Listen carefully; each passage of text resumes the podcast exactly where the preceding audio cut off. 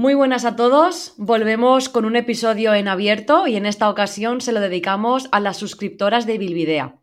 Sí, así es. Si eres una Ibilvider, tendrás la oportunidad de que te entrevistemos y hoy tenemos el placer de presentaros a Leticia Álvarez Musetti. ¿Qué tal? ¿Cómo estás, Leti? Hola, Laura. Pues muy bien, encantada de estar aquí. Muchas gracias por invitarme. Bueno, primero de todo, ¿te llamo Leti o Leticia? Leti, todo el mundo me llama Leti, o sea que sin problema. Vale. Bueno, Leti es dietista nutricionista por vocación, colegiada en Navarra.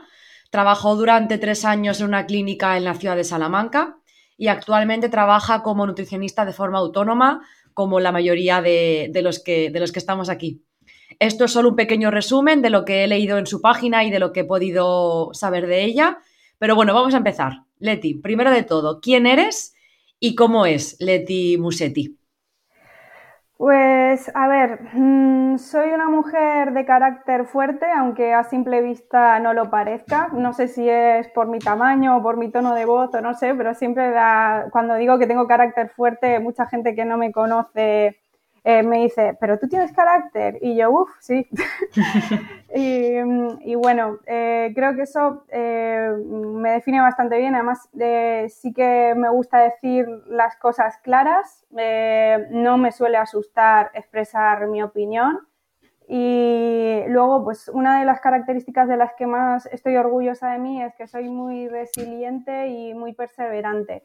Em, sí que es cierto que también soy muy sensible y me hundo con facilidad, o sea, em, soy muy competitiva también, sobre todo conmigo misma y a veces me frustro con algunas cosas, pero al final siempre salgo adelante y si digo que voy a hacer algo, lo hago. Tardaré más o menos, pero lo, lo hago. Y, más en, el, en el mundo del emprendimiento que la perseverancia es importante. Yo, bueno, nuestra madre decía muchas veces eh, em, trabajo hormiguita, ir poco a poco, ir consiguiendo las cosas y está claro que nos afectarán más o menos, pero bueno, lo importante es estar ahí y, salir, aprender y, pasar a, una, algo diferente. Sí. Y cuéntanos un poco desde que terminaste la carrera, desde que terminaste los estudios de nutrición, ¿qué hiciste? Porque ¿dónde estudiaste? Bueno, yo estudié en la Facultad de Farmacia de la Universidad del País Vasco en Vitoria. Y bueno, eh, cuando terminé eh, me mudé a Salamanca porque mi pareja estaba ahí, entonces nada más terminar la carrera me fui allí y me puse a buscar trabajo, pero mientras me salía algo em, empecé a hacer un máster semipresencial en la Universidad de Murcia, un máster de nutrición clínica con especialidad en atención nutricional. También para hacer algo fuera de casa, eh, porque aparte del máster era solo el fin de semana, em, estuve como voluntaria en una residencia de ancianos visitando a abuelas, que era como eh, visitarlas como, como si un familiar se tratase y bueno, la verdad que fue una experiencia muy bonita. Eh, después ya empecé a trabajar y lo compaginé con el máster y luego, bueno, pues ya mm, eh, mientras, mientras trabajaba, pues hice también el curso de avanzado en deportiva de ICNS, el de obesidad, Em, también, bueno, recientemente he terminado el máster de nutrición, medicina y salud hormonal de, la mujer de ICNS también. Y luego he hecho algunos cursos también de Nutriendo mi Cambio, de Despierta tu talento en la consulta y de consulta online. Bueno, de consulta y gestión de la consulta, eso he hecho más de uno. Hmm. Y, y, bueno, y luego pues asistir también a las jornadas que he podido y, y también, bueno, eh, formaciones por mi cuenta, algunas de web de Nutris, por ejemplo, también he hecho. En fin, pues un poco de todo lo que he podido. Actualizarse. Casi eh, todos los días o casi siempre que, se puede. ¿Y por qué, por qué crees que es tan importante esta formación de después de terminar la carrera? ¿Por qué nos formamos tanto? ¿Por qué crees que te formaste tanto tú sobre todo? Pues porque a medida que iba trabajando eh, iba encontrando nuevas necesidades, también conforme más sabes, más cuenta te das de lo que te queda por saber. Entonces empiezas y ya es uno parar, porque es que siempre te está haciendo falta algo, la ciencia va evolucionando y, bueno, tienes que mantenerte al día también, aunque es cierto que la ciencia tarda en llegar a la población y a los profesionales también, Pero bueno, em, para mí es importantísimo la formación continua. También te ayuda a estar en contacto con otros compañeros, que eso también es importante, aunque yo la mayoría de lo que he hecho ha sido online, pero bueno, aún así, es como estar al pie del cañón y, y sobre todo también por curiosidad, ya no solo tema profesional, porque yo si fuera por mí haría mil formaciones, pero hay veces que no te da ni el tiempo ni el dinero para hacer todo lo que te gustaría hacer, más allá de que lo puedas aplicar o no en el trabajo.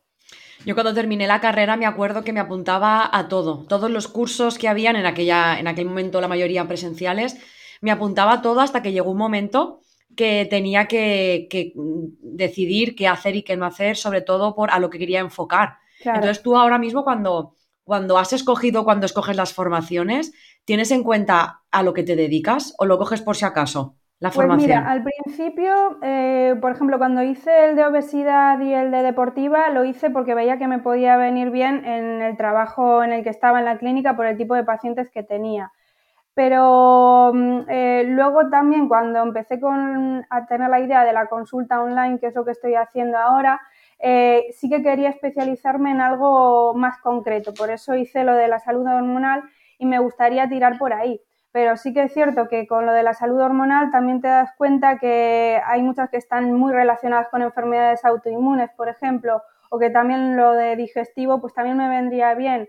Y luego también eh, veo que sí, bueno, hay algún interés dentro de los pacientes que están interesados en los servicios dentro de la salud hormonal, pero si me llega un paciente de otro tipo, eh, quitando que sea un caso que diga, no, mira, pues te tengo que, derivar porque no tengo ni idea, por ejemplo, si es un trastorno de la conducta alimentaria, no me veo capaz de llevarlo, creo que hay gente que lo puede llevar mucho mejor que yo, o algo de digestivo muy específico, pero tampoco quiero cerrar, eh, cerrarme a un tipo de paciente concreto y decir que no, porque no estoy en condiciones de ponerme a decir que no.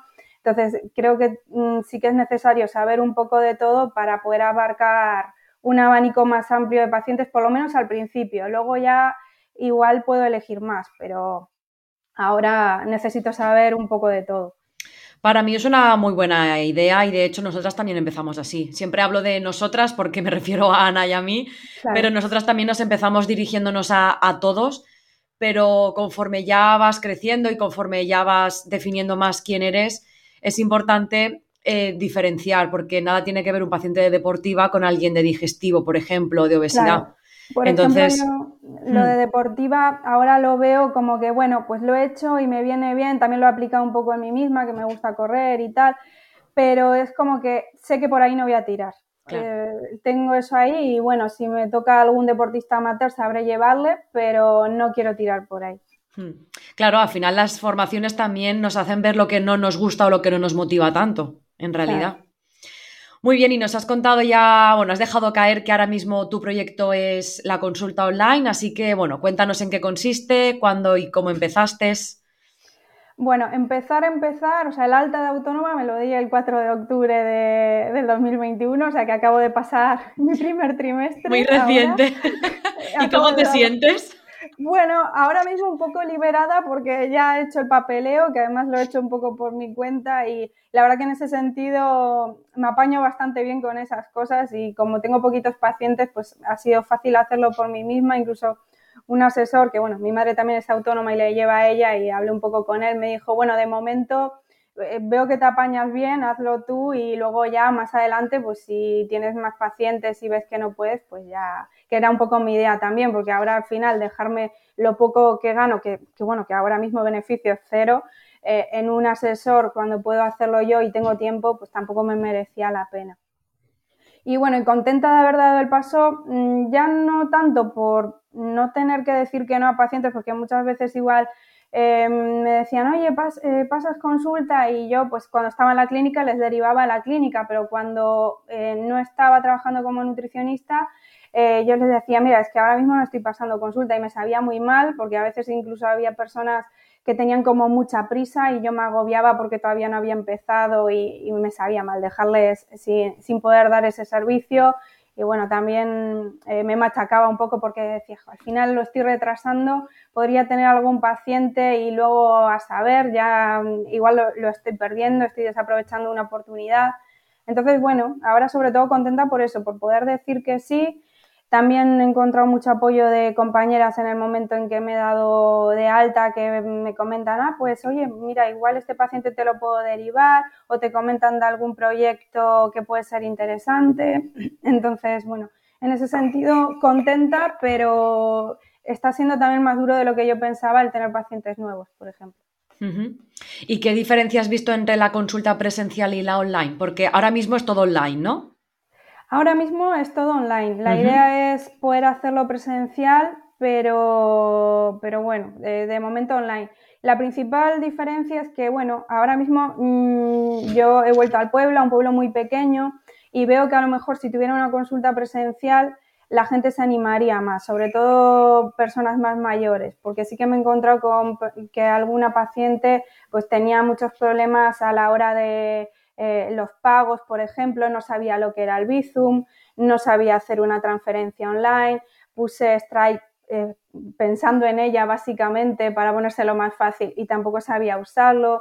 Entonces, bueno, eh, esa diferencia y luego también que el estar a pie de calle o, bueno, el que vean simplemente que hay una consulta ya es un trabajo de publicidad que te estás ahorrando porque la gente pasa por la calle y lo ve. En cambio, online, pues tienes que estar constantemente, pues si redes sociales y, bueno, viendo a ver cómo darte a conocer.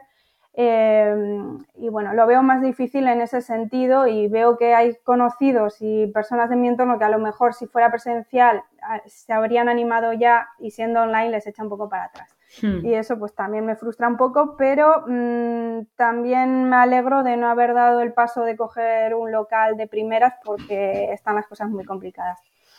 ¿Y la opción de alguna clínica o algún centro allí por tu pueblo o alrededores para, eh, no como alquiler, sino para ir a porcentajes? Porque esto normalmente, bueno, nosotros cuando empezamos y mucha gente cuando empieza, aquí por lo menos en la comunidad valenciana, muchos de, muchas de las ofertas de trabajo que salen es como, como autónomo y es eh, en un local en el que ya hay profesionales, pues médicos, fisios, psicólogos, podólogos, incluso centros de estética, en el que hay nutricionistas que pasan consulta y van a porcentajes. Entonces lo podrías combinar. Sí, estoy valorando eso. De hecho, es posible que de cara a este año surja alguna colaboración que me han planteado con otros profesionales sanitarios, que sería ya lo que barajo es irme Pamplona o, Vitoria, porque en los pueblos de aquí es muy pequeñito. Eh, vivo en un pueblo de 1.200 habitantes, o sea que para que te hagas una idea, y el pueblo de al lado tiene 5.000 o así, que, bueno, que tampoco es mucho más. Y bueno, sí que me han comentado algún fisio con el que he estado hablando, por ejemplo, que se están planteando sacar como mm, eh, no networking, pero algo similar con despachos pequeños en el pueblo. Pero vamos, que no tengo muchas noticias sobre ello todavía, o sea, no tengo mucha información al respecto. Parece que puede ir saliendo, pero de momento no, no hay nada. Así que bueno, mm, poco a poco. De momento, mira, con lo de online, si voy consiguiendo pacientes poquito a poco, por lo menos me quito el gasto del local de momento y, bueno, por una parte tengo esa ventaja, pero por otra la desventaja de que mm, seguramente tendría más pacientes presencial, pero claro, mm, tampoco sé hasta qué punto tendría beneficios también. Eso ya es otro tema. Y compaginarlo incluso no solamente con consultas, sino con otras, eh, con otras actividades tipo talleres, actividades en colegios.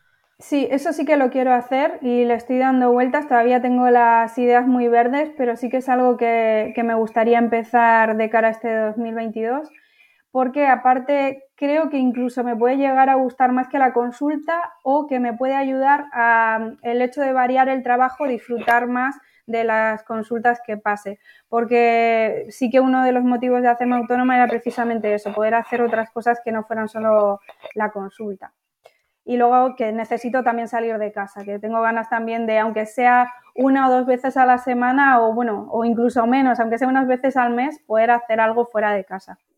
Yo creo que es algo que nos pasa a la mayoría cuando hemos pasado un tiempo en consulta que queremos salir. Hay muchos que no pueden porque tienen tantos pacientes que les cuesta, pero los que sí que podemos o nos podemos distribuir el horario de otra manera, creo que es bastante interesante desde mi punto de vista. ¿eh? Hay compañeros que no opinan lo mismo salir y compaginar, porque al final ver solamente pacientes eh, puede saturarte. sobre todo si estás todo el día y por eso es importante tener horarios de, consulta. Entonces, entiendo que para, para, no saturarte y para poder tener tus tiempos de ocio y demás, eh, supongo que tienes, tienes un horario, tienes unas rutinas. Cuéntanos un poco cómo es un día en la vida de Leti, para que nos sumerjamos un poco en, en, tu, en tu vida. Bueno, la verdad que desde diciembre hasta ahora está siendo un poco desastre mi rutina porque he estado bastante cansada y no la he seguido como la sigo en otras etapas, en otros momentos pero sí que por lo general y sobre todo cuando hace buen tiempo me levanto pronto, seis y media, siete y, bueno, y de normal también, pero ahora en invierno sí que es cierto que y con este tema del cansancio que me estoy levantando un poquito más tarde, a las ocho o así. Y bueno, suelo desayunar tranquila, mi café solo, no puede faltar, y luego leo un poquito, me pongo mi ropa de deporte y solo intento hacer ejercicio o a primera hora de la mañana o si no, mm, ya más tirando al mediodía, pero casi siempre por la mañana porque me activa. Y luego también por aprovechar aquí, bueno, ahora en invierno, de hecho voy al mediodía precisamente porque donde vivo hace muy mal tiempo, entonces, bueno, esa es la única hora que hace una temperatura menos mala para, para poder salir a correr o dar un paseo. Y, y luego, bueno, normalmente si tengo consultas son por la tarde, Alguna vez he tenido alguna por la mañana, pero suele haber más pacientes por la tarde. Y eh, la parte más creativa, o sea, de hacer igual cosas en Canva para las redes sociales y tal, la suelo hacer también más por las tardes. Es como que por las mañanas me dedico más a mí misma. Allí, pues eso, aparte de hacer ejercicio, pues hacer cosas de la casa, recoger un poco, poner lavadoras, ese tipo de cosas. Y luego ya por la tarde más lo que es eh, trabajo. Muy bien. ¿Y sobre qué horario tienes más, qué horario tienes más o menos de consulta a día de hoy? Pues mira, la verdad que eso lo he cambiado hace poco, porque en principio había puesto un horario de lunes a jueves, un par de días por la mañana, pues, para cubrir un poco si había alguien que podía por las mañanas, y otro par de días por la tarde, de 4 a 8 pero eh, han salido ahora pacientes nuevos que no les cuadraba bien ese horario y querían aprovechar huecos, entonces al final lo he ampliado y he puesto de lunes a sábado, que por suerte todavía el sábado no me ha tocado nadie, y, los viernes que lo quería tomar como día libre, pues al final sí que en algún momento he tenido que ver a algún paciente o por la mañana o por la tarde, pero mira, como tengo tan poquitos pacientes, ahora digo, mira, es que no puedo cerrar un horario fijo porque si no, los pocos pacientes que pueda tener no van a venir. Entonces, me adapto yo a ellos, que tengo mucha disponibilidad de horario, es otro valor añadido que doy y que además es realmente uno de los pluses de la consulta online, el poder adaptarte mejor a esos horarios. Y luego el resto del tiempo, pues eh, ya me organizo un poco en función de, de, lo que tenga ese día y ya está. Eso sí, más allá de las nueve, nada. O sea, a partir de esa hora ni consultas, ni correos, ni WhatsApp, ni nada. Y antes de las 9 de la mañana tampoco de momento, porque es como mi hora de o, de desayunar tranquila o de hacer ejercicio o lo que sea, pero necesito ese rato para que luego el resto del día vaya bien, porque si no, no dedico ese rato a mí misma. Entonces, no, eso sí que me lo he puesto como prioridad, porque aparte, una vez que me pongo a hacer algo, es como que me concentro y ya mm, eh, puedo estar todo el día haciéndolo y no saco el hueco para salir a dar un paseo o lo que sea. Entonces me tengo que poner ese horario para hacerlo sí o sí. Hombre, ahora la ventaja que tienes es lo que estás comentando, que al tener más disponibilidad puedes acoplarte más a los horarios de los pacientes.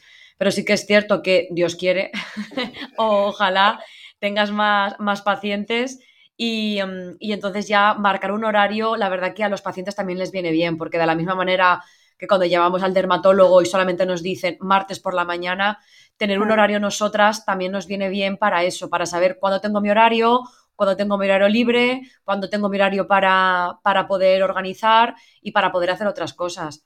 Pero es cierto que ahora mismo la prioridad que te das a ti es, es importante, cosa que, por ejemplo, ahora mismo en mi lugar es todo lo contrario tengo esos huecos, pero son menos los huecos, en realidad. Pero bueno, supongo que será una cuestión de, tiempo también. Sí, yo creo que irse acostumbrando a nuevas rutinas o nuevos horarios o, bueno, irte adaptando es difícil, ¿no? Es, es como el cambio de hábitos en los pacientes, ¿no? es poco a poco y, y hay semanas que no lo vas a conseguir y luego llega un momento que dices, mira, por fin he conseguido tener una rutina, pero siempre con cierta flexibilidad porque te va a surgir algo. Eso... Y sobre todo teniendo en cuenta y sabiendo que siendo emprendedores nuestra vida es muy dinámica, no es estática de la misma manera que estás explicando tú lo de los hábitos de los pacientes o la pérdida de peso. No es algo que directamente estoy arriba y bajo. No, no, aquí es estoy arriba, bajo, ahora lo hago de esta manera, ahora lo hago de esta otra, ahora voy a ver cómo funcionan estos horarios, ahora voy a ver cómo compruebo esta metodología, ahora voy a ver eh, si por lo mejor por la mañana resulta que pensaba que no era creativa y ahora sí que lo soy. La cuestión es ir probando e ir viendo al final lo que más te mejor te viene y siendo que además estás empezando todavía. O sea que tienes opción de, equivocarte y de, mejorar todo lo que estás haciendo o incluso de afianzar lo que ya te viene bien. Y dices, bueno, pues yo sé que los miércoles es el día que, más pacientes tengo y ese día no lo voy a mover. Bueno, pues es perfecto, en realidad. Al final es lo que a cada uno nos viene mejor. Sí. Bueno, antes hemos comentado un poquito con respecto a temas de, formación. Además, en tu web comentas que eres muy autodidacta. Eh, y mi pregunta cuando estuve leyendo un poquito sobre tu biografía en, la página web, em, ¿qué es para ti ser autodidacta y qué te gusta aprender más allá de la nutrición? Porque a veces los nutricionistas, eh, yo creo que es el defecto que a veces tenemos o tienen y es que solamente nos formamos en nutrición. Pues lo que hemos hablado de deportiva, digestivo, obesidad, nutrición infantil, pero ¿y qué hay más allá de la nutrición? Sobre todo cuando estamos emprendiendo y cuando tenemos nuestro propio negocio. Claro, bueno, y en ese sentido la verdad es que mm, de eso no peco porque de hecho antes de hacer la carrera hice un grado superior de gestión comercial y marketing y en parte fue porque se me fue un poco la olla en bachillerato y no sabía muy bien lo que quería y aunque cuando empecé mm, eh, siempre he ido por ciencias de la salud en realidad y tenía muy claro que me gustaba la nutrición, pero bueno, por inseguridades y otros temas eh, me fui un poco por, por el marketing que bueno, me di cuenta que no era lo mío para trabajar, pero es cierto que ahora me está viniendo bien, aunque todavía me queda mucho por aprender y, siempre he tenido interés en otras cosas, en finanzas, en economía, también por situaciones familiares siempre he preguntado mucho, siempre me he tenido que apañar, o sea, todo el tema trámites, papeleo, siempre me lo he hecho yo, me he sabido buscar bien la vida.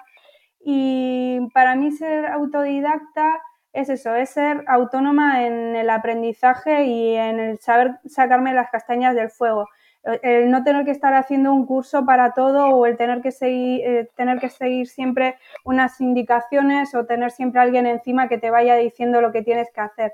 Yo en eso mm, siempre he sabido, eh, teniendo unas bases, pues seguir por mi cuenta o saber buscar la información también de cara a si quiero escribir un artículo o, bueno, o ver el caso de un paciente, pues no, aunque siempre te pueda dar inseguridad un tema en el que no te hayas formado tanto, pero poder buscar esa información y, saber que no necesitas tener un máster específico en tal cosa siempre o un curso específico, mm, ya no de cara a nutrición solo, sino de el uso de un programa, sino que tú misma, salseando e investigando, puedes saber hacerlo. Y también saber aplicar el sentido común y pasar un poco de la teoría a la práctica, que creo que eso también eh, se me da bastante bien. Entonces, pues, eh, de hecho, el tener esto en cuenta fue una de las cosas que me animó al ser autónoma, porque dije, es que estas características me parece que son muy importantes para ser autónoma y es por eso que creo que,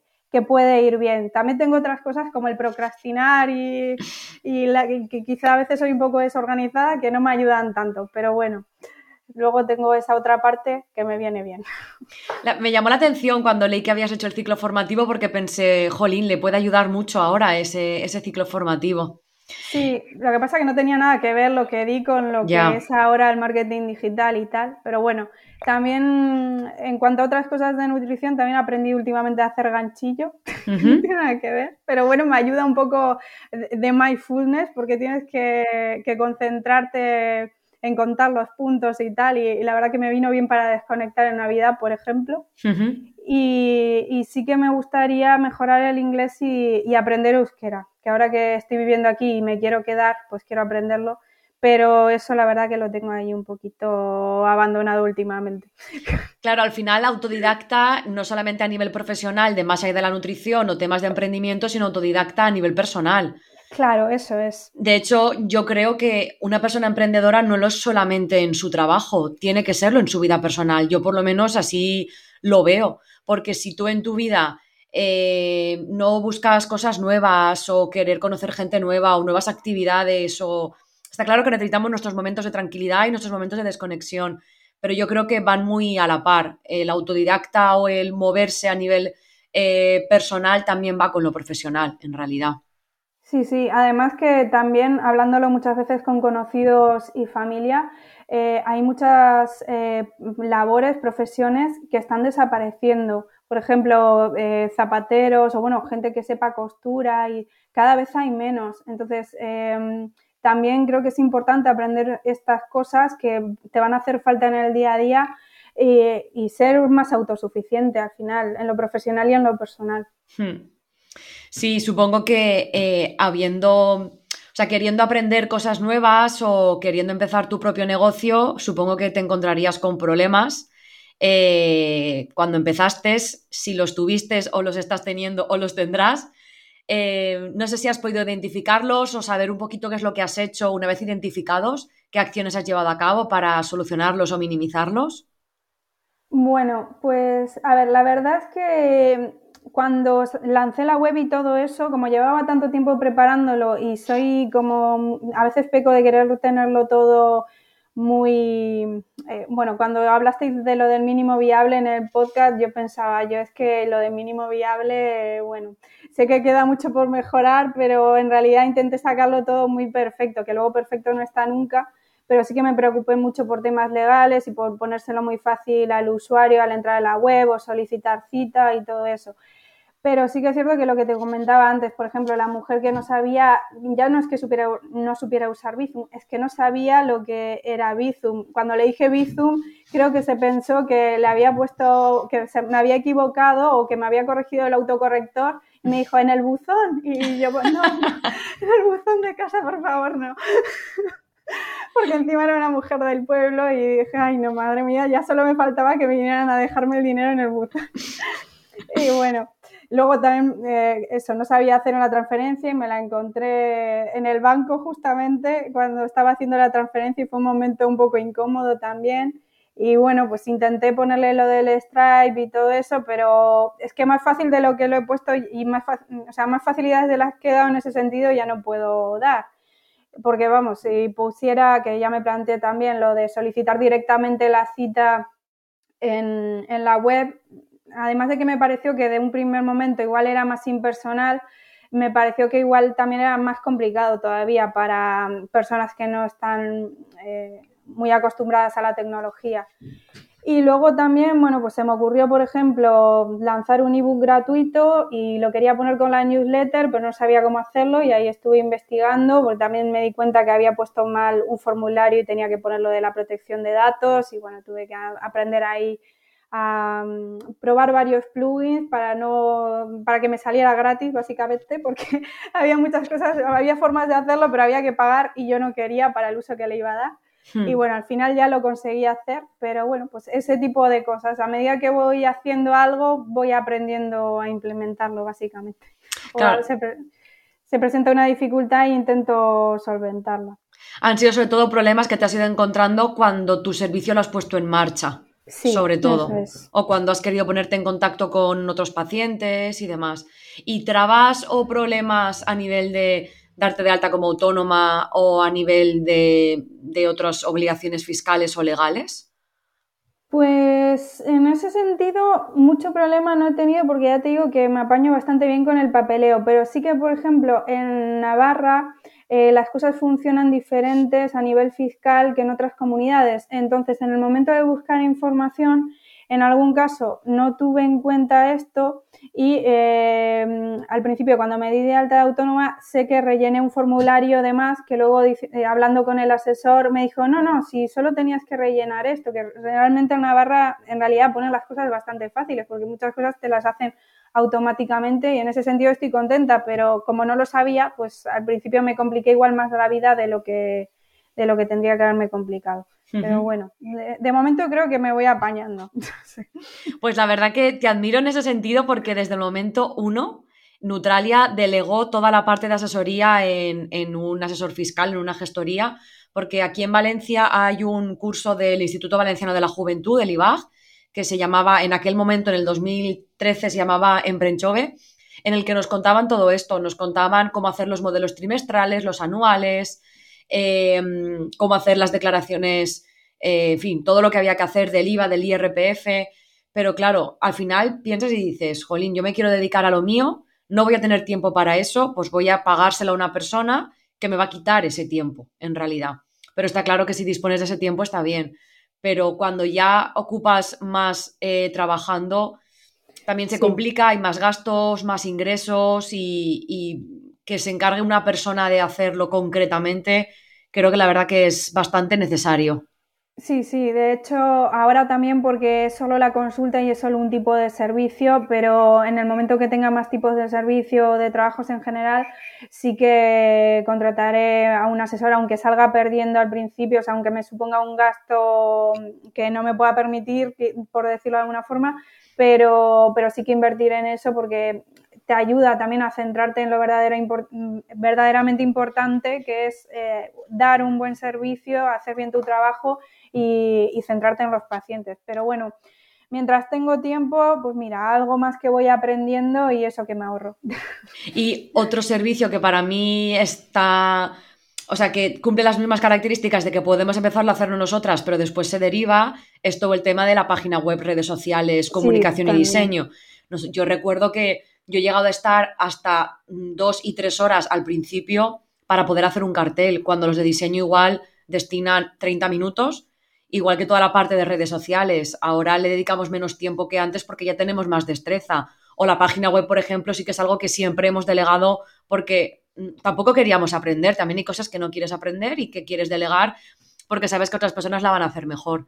Entonces, hay que ver qué capacidad tengo yo para hacerlo y qué tiempo tengo, si lo tengo perfecto y si no, derivarlo a otras, a otras personas. Sí, lo de la web eh, también es otra de las cosas que de hecho me estuve planteando en derivar o no, pero eh, como también me gusta y me entretuvo mucho hacerlo, mm, la verdad que me gustó aprender a hacerlo, pero sí que es cierto que veo, yo misma veo muchas limitaciones en la web y sé que si, si quisiera integrar otras cosas, Mm, me llevaría mucho tiempo aprender a hacerlo y ahí sí que optaría por, por delegar porque aparte de ahorrarme tiempo, sé que lo haría mejor y te quitas esos errores, porque por mucho que estés aprendiendo por tu cuenta y más o menos te llegues a apañar, una cosa es sacarlo y que esté más o menos visualmente atractivo y fácil de usar, y otra cosa es que a la hora de la verdad realmente no haya errores o que esté cumpliendo todo como lo tiene que cumplir, que cuando no lo sabes todo o no tienes tanta experiencia sobre eso,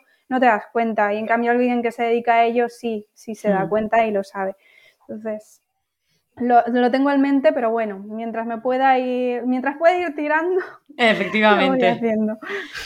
Bueno, pues eh, ya conocemos un poquito más a, a, Leti, nos ha contado su proyecto, cómo es su día a día, cómo es ella. Y bueno, ya que es una ideal Bidder, queremos que nos cuentes eh, por qué decidiste formar parte de esta comunidad y en qué te estamos ayudando. Bueno, me estáis ayudando un montón en muchas cosas, sobre todo en dar compañía, que ya lo he dicho muchas veces, en este camino tan solitario que es el emprendimiento, porque os escucho cuando estoy haciendo cosas en casa o a veces incluso en el ordenador o dando un paseo y me siento como acompañada y apoyada por vosotros. Pero sobre todo mmm, decidí suscribirme por agradecimiento, porque me aportabais tanta información, Em, desde vuestro conocimiento y experiencia, que para mí vale oro, mm, porque es información que no te encuentras en ningún curso, en ningún libro. Sobre todo me encanta cuando habláis de números, de dinero, que eso no se suele hablar claramente en cursos que he hecho y que he dicho, jolín, si es que me están aportando más información que cursos por los que he pagado y están diciendo las cosas claras, yo esto se los quiero devolver de alguna forma porque aparte en cada podcast me quedaba con ganas de más, entonces decía, jo, pues encima voy a, voy a poder escucharles todos los podcasts, entonces dije, pues claro que me suscribo y seguramente si hubieran sido 10 euros en lugar de 5 me hubiera suscrito también, ¿eh? así os lo digo porque de verdad que me habéis ayudado un montón y mm, aparte de la compañía y todo esto, también eh, aclarar ideas, porque soy de darle muchas vueltas a las cosas y muy insegura a veces y el escucharos a vosotros de, mira, esto lo he hecho así por tal, eh, por ejemplo, lo de las tarifas, de ponerlo en la web o mm, eh, yo decía, ah, pues sí, mira, esto no sabía si ponerlo y, y lo pongo. O el otro día en el podcast, que lo estuve escuchando ayer o antes de ayer, de la estructura de la información y dije, mira, pues esto mm, creo que lo estoy haciendo bien. O sea, hay veces como que me animo también y digo, pues mira, esto que no sé si lo estoy haciendo bien o no, ellos también lo hacen así o esto que estoy haciendo pues igual le da un valor añadido y como que me quedo más contenta. No sé, ese, ese feedback que, que a veces no tienes o no sé, el, el, saber, el, ver un poco también cómo lo hacen otros compañeros, porque yo sabía cómo lo hacían en la clínica donde estuve trabajando, pero más allá de eso no sabía cómo trabajaban otros compañeros. Entonces, también el ver un poco de todo te ayuda a saber lo que quieres hacer tú. Y sobre todo sin pelos en la lengua, en realidad, porque es lo que estás comentando tú. A mí hay veces que todavía me cuesta hablar de números porque no es algo que nos cuenten en los cursos, es como que todo el mundo se lo queda. De hecho, en Neutralia nunca hemos sido partidarias de poner los precios en la web, ni de hablar nunca de, presupuestos, y a día de hoy los tenemos en la web porque es algo que, Eva nos, recalcó bastante. En nuestros cursos hablamos de los precios que ponemos, de cómo hacemos los presupuestos, ponemos fotos exactas de lo que estamos haciendo y yo creo que al final es lo que la gente pide. No solamente lo bonito que es emprender. De hecho, como anécdota, hace poco di una, una, clase sobre cómo montarse una consulta y hubo una chica que a mitad clase en el descanso se fue y al día siguiente le preguntaron que por qué se había ido y dijo es que me había agobiado, que no sabía que tenía que hacer tantas cosas para montarme una consulta. Bueno, es que no viene todo montado y no es todo de color de rosa. Y saber que hay alguien que lo ha hecho y que te está contando cómo, porque sobre todo y en qué nos hemos equivocado para que tú a priori no lo hagas, pues la verdad que es un gran valor añadido, en realidad. Pues Sí, te ahorras muchos errores, la verdad, que aún así vas cambiando cosas y luego vas viendo lo que te viene bien a ti y porque igual lo que habéis hecho vosotras o otro compañero o compañera eh, os viene bien a vosotras, pero luego a mí me funciona mejor otra cosa, que también puede pasar, pero viene muy bien conocer la experiencia de los demás. Y sí que es cierto que agobia mucho tener mm, tanta, eh, tanta información saber todo lo que te queda por hacer. Por ejemplo, a veces cuando en los podcasts os ponéis a hablar de vuestros Excel y de la contabilidad y todo eso, digo, madre mía, lo que me queda por organizar, que yo el Excel no, prácticamente no lo toco, aunque luego ya cuando he tenido que hacerlo de el, trimestre de autónoma y tal, digo, bueno, esto ya hay que ponerlo bien porque aunque sean pocos pacientes, tengo que tenerlo mejor organizado. Eh, sí que es cierto que el holder y todo esto yo ya lo estaba usando y me viene muy bien pero, pero ese tipo de cosas que sí te agobias, pero dices, bueno, poco a poco, o sea, es un poco ir apagando fuegos en ese sentido al principio, pero, pero bueno, sobre la marcha vas haciendo pequeños pasitos que cuando lo escuchas de golpe te parecen una montaña, pero, pero luego se va sacando. Y en esos podcasts que has escuchado, eh, ¿algún episodio favorito o alguno que hayas podido poner en práctica? Pues bueno, tengo muchos favoritos. Me gustó mucho el de la rave que hicimos porque me gustó mucho poder compartir ese rato con vosotras. Lo del elevator pitch mm, me pareció súper interesante, lo del tono y bueno, todo lo que se habló. Eh, y eso es una de las cosas que tengo pendientes, hacer el, elevator pitch. ¿Y mm, qué más tengo pendiente? Bueno, eh, a ver, me habéis ayudado mucho, pues lo que te decía antes también, con lo de las tarifas y eso, ponerlo bien. Em, tengo pendiente también hacer alguna cosa mm, online para que la gente se vaya animando, que se me quedó grabado, eh, porque bueno, me gustan mucho también las entrevistas a las suscriptoras y en una de ellas que Ana Sirven comentaba que había lanzado algo online eh, para que la gente se animara a las consultas y bueno, le estoy dando vueltas a eso, a ver qué puedo hacer. Y bueno, de esas cosillas, sobre todo tengo pendientes.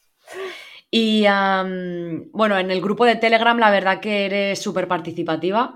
De hecho, tengo que confesar que cuando, bueno, sí que es verdad que llevamos un orden para hacer las entrevistas, pero cuando tocaste tú, dije, la entrevisto yo, seguro. Porque, bueno, me llamó la atención eh, un comentario que hiciste en, el grupo. Bueno, ya digo que eres muy participativa, siempre compartes con el resto de compañeros tus inquietudes, preocupaciones, cosa que ayuda mucho. Eh, hablabas sobre, bueno, sobre que te gustaría hacer organización de algún evento, de cómo poner precio, planificación de redes sociales. Eh, has comentado también sobre tu metodología de trabajo y tiempos de espera. ¿Cómo llevas todas estas cosas que has comentado en el grupo y has compartido con los compañeros?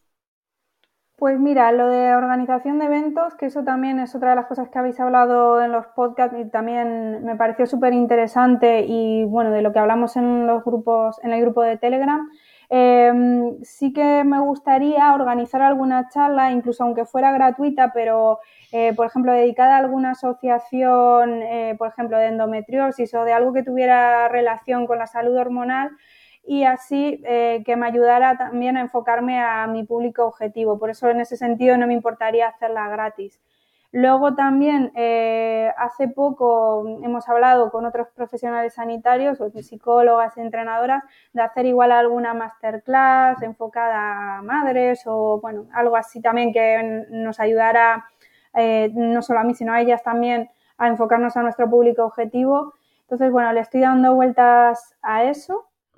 Y en cuanto a lo, de la metodología de trabajo, em, ya he ido cambiando algunas cosas. Al principio puse en la web que, bueno, que las primeras pautas las iba a entregar a las 72 horas, unos tres días después, y ahora lo he pasado a una semana, sobre todo por incluir una segunda consulta, porque me pareció que así daba más valor al trabajo también, por otro lado, eh, da la sensación de que fuera más barata la consulta, aunque esté cobrando lo mismo que antes, pero como que eh, al poner el precio por separado de lo que es la entrega de la pauta y la primera consulta, visualmente parece más barato y, puede ser más atractivo.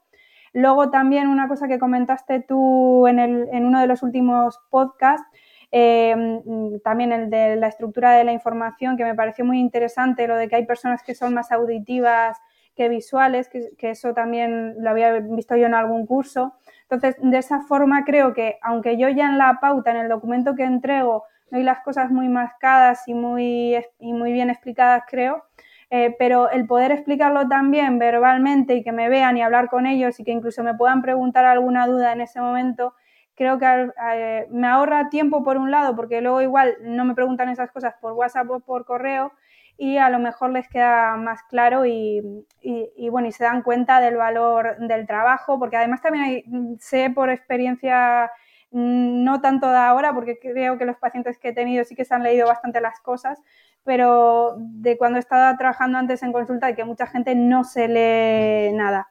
Entonces, em, sí, está guay dar mucha información de golpe y yo la doy, pero estoy intentando dosificar también porque sé que por mucho material que quieras hacer y mucha calidad del servicio que quieras poner, luego la gente no se va a leer todo. Entonces no merece la pena tampoco estar dedicando tantísimo tiempo, tantas horas, porque me doy cuenta también que mm, estoy dedicando demasiado tiempo igual a veces a, preparar las pautas cuando la gente va a valorar lo mismo, que des un poco menos de información y la vayas dosificando en los seguimientos.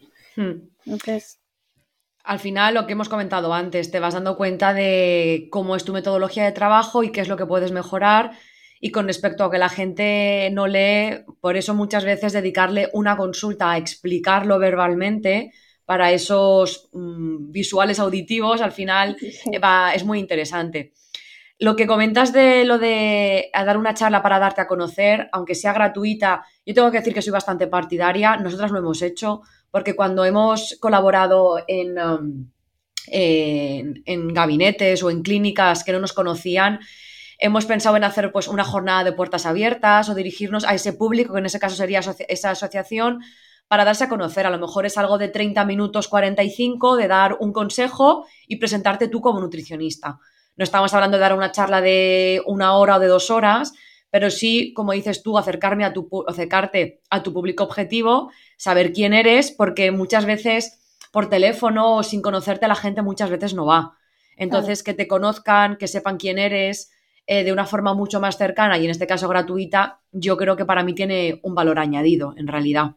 Sí, sí, de hecho, yo ahora mismo también por, ser sincera y también y por enseñar un poco esta parte, eh, los pacientes que tengo realmente no me vienen ni de las redes sociales, ni de porque hayan visto la web, ni nada de eso. Sí que es cierto que eso puede ayudar y puede dar más confianza, pero las personas que se interesan por mis servicios y me lo hacen ver es más gente que, que me conoce personalmente o a través de conocidos que por lo que hayan visto en las redes sociales. Y en eso yo también me doy cuenta que a la hora de decidirme por un servicio que pueda necesitar un fisio, un psicólogo, lo que sea, voy a ir antes al que me pille cerca o al que conozca que a uno que esté en las redes por muchos seguidores que tenga o mucho contenido bueno que comparta. Eso es así. Entonces, para mí el que te conozcan personalmente es fundamental.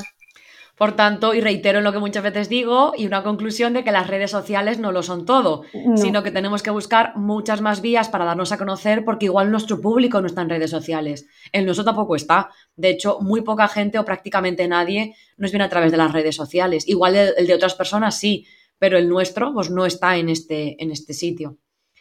Em, ya para, ir terminando, en este grupo de Telegram también cuando acabó el, el año, eh, os pedimos que le pidierais algo a los Reyes Magos. en tu caso, pues comentabas más trabajo, conseguir más pacientes, dedicarte a algo más allá de la consulta, que ya me has comentado algunas cosas.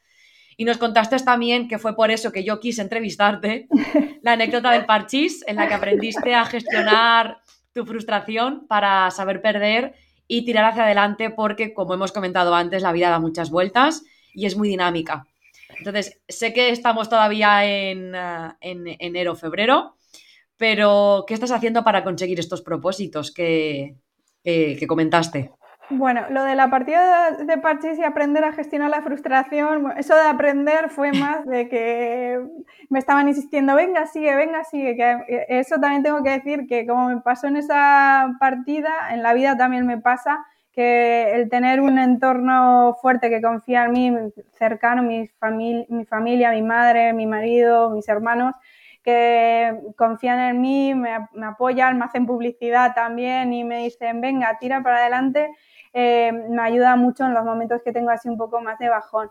Pero una de las cosas que sí que estoy poniendo en práctica últimamente es, eh, aparte de lo que te he comentado antes, del autocuidado, de priorizar ese tiempo para mí, para hacer ejercicio y tal, también estar menos tiempo en las redes sociales, precisamente por eso, porque me di cuenta que los pacientes que, o las personas interesadas no estaban viniendo de ahí. También me doy cuenta que me hace procrastinar, perder el tiempo, incluso mm, tener malas posturas y generar y tensión y generarme contracturas o dolores de cabeza, el estar comparándome con los demás, que tiendo mucho a compararme y, y, total para nada, que dices, Jolín, pues si este tiempo lo hubiera invertido en leer artículos o leer este libro que lo tengo a medias y tal, pues eso que me hubiera llevado y en cambio estoy aquí perdiendo el tiempo con las redes sociales cuando esto ni siquiera me está dando dinero todavía. Eh, entonces, eso sí que he intentado, reducir el tiempo en las redes sociales y, y que no pase un día en el que no salga a la calle y que me dé un poco el sol, estar en contacto con la naturaleza. De hecho, el último paciente nuevo que he tenido ha sido porque me he encontrado con su madre en la calle y me ha preguntado, oye, ¿estás trabajando y has empezado? Y sí, y me dice, ay, ¿y, ¿y cómo contacto contigo? Y le digo, mira, la web es Leti Nutricionista, que el nombre no es nada original, pero es fácil de recordar y me vino súper bien y luego su hijo contactó conmigo y de ahí sale un paciente y digo, jolín, es que hay veces que estoy obsesionada con crear posts de Instagram y mira, hoy que he salido a dar un paseo, que además salía una hora que no suelo ir y me encuentro con esta persona y me sale un paciente. Entonces, eso también me hace clic y es como que la vida está fuera de las pantallas, vive, disfruta también de la vida más allá de lo profesional y lo personal y, y, estás donde quieres estar. Será más difícil o, más fácil a veces, pero, pero querías estar aquí y ya lo has conseguido y tienes que aprovechar este momento. Y te costará más o menos, pero yo tengo la sensación de que tienes la idea muy clara. Quiero decir, eh, o, por lo menos lo parece. Eh, lo que pasa que lo que puede ser difícil es pasar a la acción. Quiero decir, yo creo que cuando hacemos estos cambios, al igual que nos pasa con los pacientes, eh, primero hay que ser consciente, hay que decir, vale, esto lo quiero cambiar y una vez soy consciente y lo quiero cambiar, vale, ¿qué puedo hacer para cambiarlo? Y darme un plazo también, oye, pues hasta aquí voy a, hacer, voy a hacerlo de esta forma o voy a gestionarlo de esta manera, porque si no pasa el tiempo y ni somos conscientes, ni hacemos nada, ni cambiamos nada. Entonces yo creo que por esa parte, a falta de quizás poner más cosas en práctica, creo que la idea y el ser consciente, yo creo que lo tienes. Bueno, a ver, mm, sí que es cierto que conforme voy haciendo cosas voy teniendo las ideas más claras y voy sabiendo lo que quiero hacer y lo llevo a cabo. Pero sí que como te comentaba antes, soy un poco procrastinadora. Por ejemplo, quería sacar un ebook gratuito para los suscriptores a la newsletter y lo quería sacar eh, al principio de hacerme autónoma y al final lo he sacado ahora en enero. Y fue un día, porque lo iba dejando, lo iba dejando, y fue un día de decir, venga, abre el Canva, busca plantillas y ponte a escribir. Y ya le vas dando forma. Y así fue como salió al final, y escribiéndome cuatro cosas en una libreta, y al final lo hice y, me gustó cómo quedó, y, y aunque no se ha suscrito mucha gente, pero la gente que se lo ha descargado le ha gustado y he recibido un feedback muy positivo de él. Y, quiero hacer otro ahora más enfocado a un público, porque este era más general y me gustaría hacer otro ya mm, para venderlo, aunque sea por un precio muy barato, pero a un público más, más específico. Y digo, venga, es que te tienes que poner como hiciste con el otro, de decir, venga, me pongo a escribir y luego ya van surgiendo las ideas, porque si no, eh, lo quieres planificar todo muy bien y luego no lo, vas dejando y no lo haces. Hmm. O sea que te quedan todavía bastantes deberes. Muchos, muchos. y, te quedarán con los podcasts que nos quedan. Uy, sí, cada vez que eh, miedo me da. Hay veces que digo, me hace, me hace ilusión escucharos, ¿eh? pero algunos días también digo, hoy no, hoy no os voy a escuchar. Hoy no estoy preparada para algo nuevo, ¿no? Bueno, y ya para terminar, Leti, ¿qué consejo le darías a los civil leaders que nos están escuchando, ya que es un podcast abierto? Cuéntanos. Bueno, pues el consejo que os doy es el mismo que me digo a mí misma, el intentar salir de las pantallas, priorizar nuestro autocuidado, que somos muy pesados con esto también en las redes sociales, pero es que es súper importante sacar ese rato para nosotras mismas, para poder afrontar mejor el día a día y ayudar a los demás eh, que no pase un día en el que salgamos a la calle, que nos dé un poco el aire fresco, que también viene bien, y el no compararnos tanto con los demás y, bueno, y no olvidar lo realmente importante, más allá de lo profesional. Eh, la vida personal, el cuidar las relaciones, cuidar lo que tenemos, que a veces se deja de lado por centrarnos mucho en nuestro proyecto o en nuestras cosas profesionales y, se nos olvida que la vida es mucho más que eso, que al final es muy bonita la profesión y eh, es muy vocacional, pero también es una profesión de la que cuesta mucho desconectar, que absorbe mucho y hay vida más allá de eso. Sí, el, el burnout o la salud mental, que en alguna ocasión hemos hablado, porque hay que saber que está ahí y que cuando ya eso pasa no solamente a lo emocional, sino a lo físico, ya es cuando tenemos que dar un toque. Sí. Bueno, pues muchísimas gracias, Leti, por haber participado y habernos contado quién eres y cuál es tu proyecto. Un placer haberte conocido más, aunque no sea presencial, por lo menos verte más, más la cara. Y recuerda que a los oyentes, recordaros que si formáis parte de Idilvidea Premium, pues también podréis, podréis ser entrevistados como ella. Hasta aquí el programa de hoy. Muchísimas gracias por escucharnos. Y te recuerdo que si quieres escuchar el podcast Premium, donde hablamos de todo con pelos y señales, puedes apuntarte desde Bilvidea por solo 5 euros al mes. Gracias, Leti. Chao. Gracias a ti, Laura. Encantada yo también de estar aquí contigo charlando este ratito y saludos a todos los civil leaders. Hasta luego. Agur.